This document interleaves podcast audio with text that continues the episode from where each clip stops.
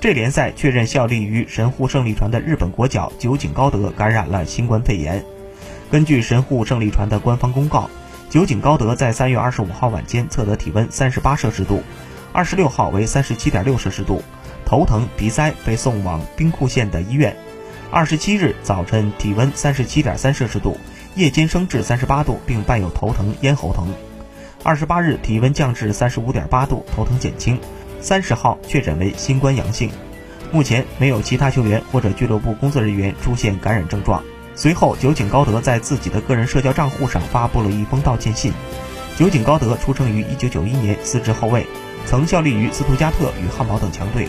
2019年8月加盟神户胜利船，目前代表球队出场二十次，送上四次助攻。